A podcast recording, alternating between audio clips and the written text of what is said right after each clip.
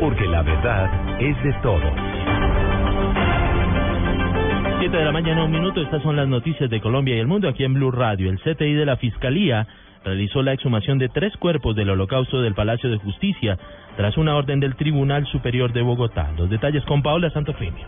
Agentes del CTI de la Fiscalía General de la Nación realizaron una diligencia de exhumación de tres cuerpos del caso del holocausto del Palacio de Justicia como cumplimiento de una orden del Tribunal Superior de Bogotá. Estas diligencias se realizaron en los cementerios de Jardines del Recuerdo y Jardines de Paz. El abogado Germán Romero explicó el paso a seguir para confirmar la identidad de los cuerpos. Se va a hacer es fundamentalmente confirmar, ver si puede hacer una nueva identificación a través de pruebas de ADN, identificación a través de ADN. En algunos casos ver si se encuentra o no se encuentran restos que sean susceptibles de practicar la prueba. Y si se logran eh, hacerlo de tal manera y descartar completamente que se trata de los desaparecidos del Palacio de Justicia o establecer si hay otras personas desaparecidas o que no estuvieron bien reconocidas. Los restos serán analizados en un laboratorio forense. Paola Santofimio, Blue Radio. El secretario de Gobierno de Antioquia, Santiago Londoño, calificó como actos de barbaridad lo que ocurrió con dos uniformados víctimas de minas antipersonal en el departamento en las últimas horas y también el caso del soldado que perdió sus extremidades en norte de Santander. Detalles con Cristina Monsalve.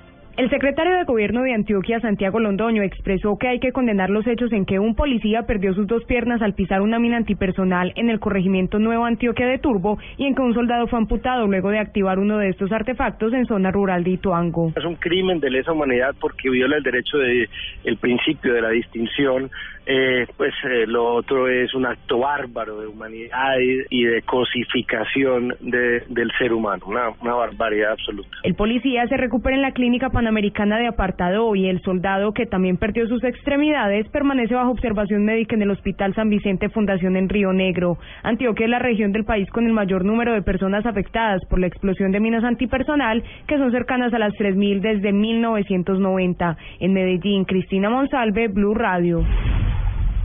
Por varias horas permaneció sellado un sector de la plazoleta de comidas del centro comercial Santa Fe en Bogotá por cuenta de problemas de salubridad. Detalles con Daniela Morales. Buenos días. Las autoridades distritales de salud informaron que después de una inspección en lo que tiene que ver con tema de salubridad, tuvieron que ser sellados algunos establecimientos de la plazoleta de comidas del centro comercial Santa Fe. Sin embargo, después de la inspección respectiva a estos lugares, fueron reabiertos después de aproximadamente cinco horas de sellamiento, asegurando la Secretaría de Salud que no cumplían con las medidas ni los parámetros para vender las comidas en este lugar. Por eso se hacen los exámenes rutinarios aseguran para poder establecer y garantizar, sobre todo en la celebración del Día de la Madre, que no se produzcan ventas de comidas en mal estado. Daniela Morales, Blue Radio. Un caso de suicidio se registró en las últimas horas en un motel al norte de Armenia, donde un hombre se electrocutó e intentó asesinar a sus hijos. Desde Armenia, Germán Sastre. El caso se presentó en el Motel San Juan de Carolina, la vía que de Armenia conduce a Circasia. Fue donde los socorristas encontraron el cuerpo de Alejandro Giraldo, electrocutado, pero aún con signos vitales. Sin embargo, el hombre quien en el mismo sitio intentó suministrarle veneno a sus dos hijos, murió en el camino al hospital. El secretario del Interior Departamental, Mauricio Jara, confirmó el hecho. Donde con sus dos menores hijos eh, también vimos que iba a tomar, eh, pues, se presume que ingirió un veneno, porque ya sabemos qué sustancia fue, y posteriormente iba a darle veneno a los dos menores de edad. Estamos investigando cuáles fueron los móviles de este hecho, es un hecho muy desafortunado, parece que no eran problemas económicos, no podemos todavía determinar tampoco qué tipo de sustancia fue. Aunque las causas del suicidio e intento de homicidio al niño de 8 años de edad y a su hermano menor, quienes lograron escapar y dar aviso al personal del motel, son un misterio, las primeras hipótesis relacionan el caso con un problema sentimental con la madre de los niños. En Armenia, Germán Sastre, Blue Radio.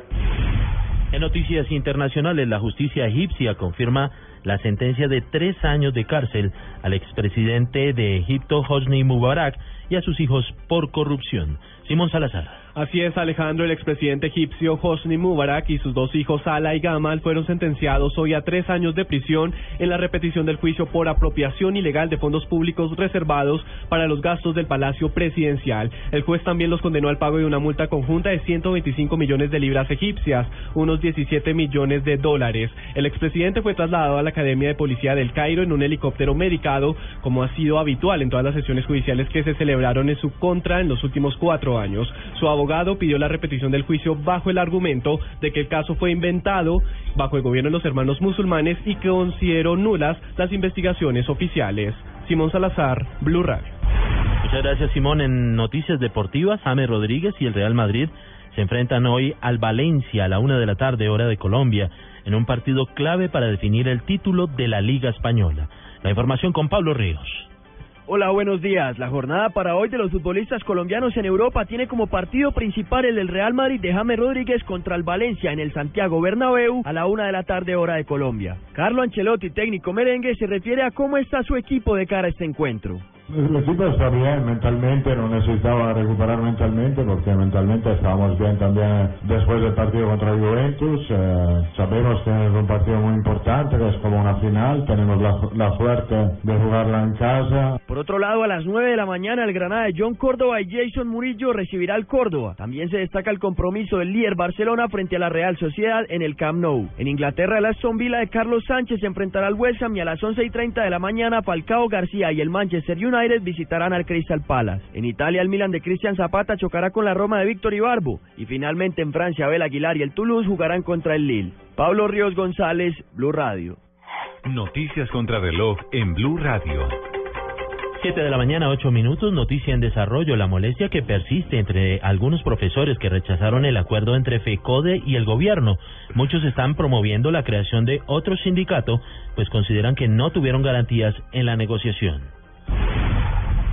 Las cifras son 84 mil las personas naturales y jurídicas que tendrán que pagar la primera cuota del impuesto a la riqueza. La contribución la tendrán que pagar las personas cuyo patrimonio líquido al primero de enero haya sido igual o superior a los mil millones de pesos. Quedamos atentos a las elecciones en Polonia. Este domingo los electores polacos están convocados a elegir a su presidente, donde la política europeísta del gobierno de Varsovia aspira a mantener su hegemonía.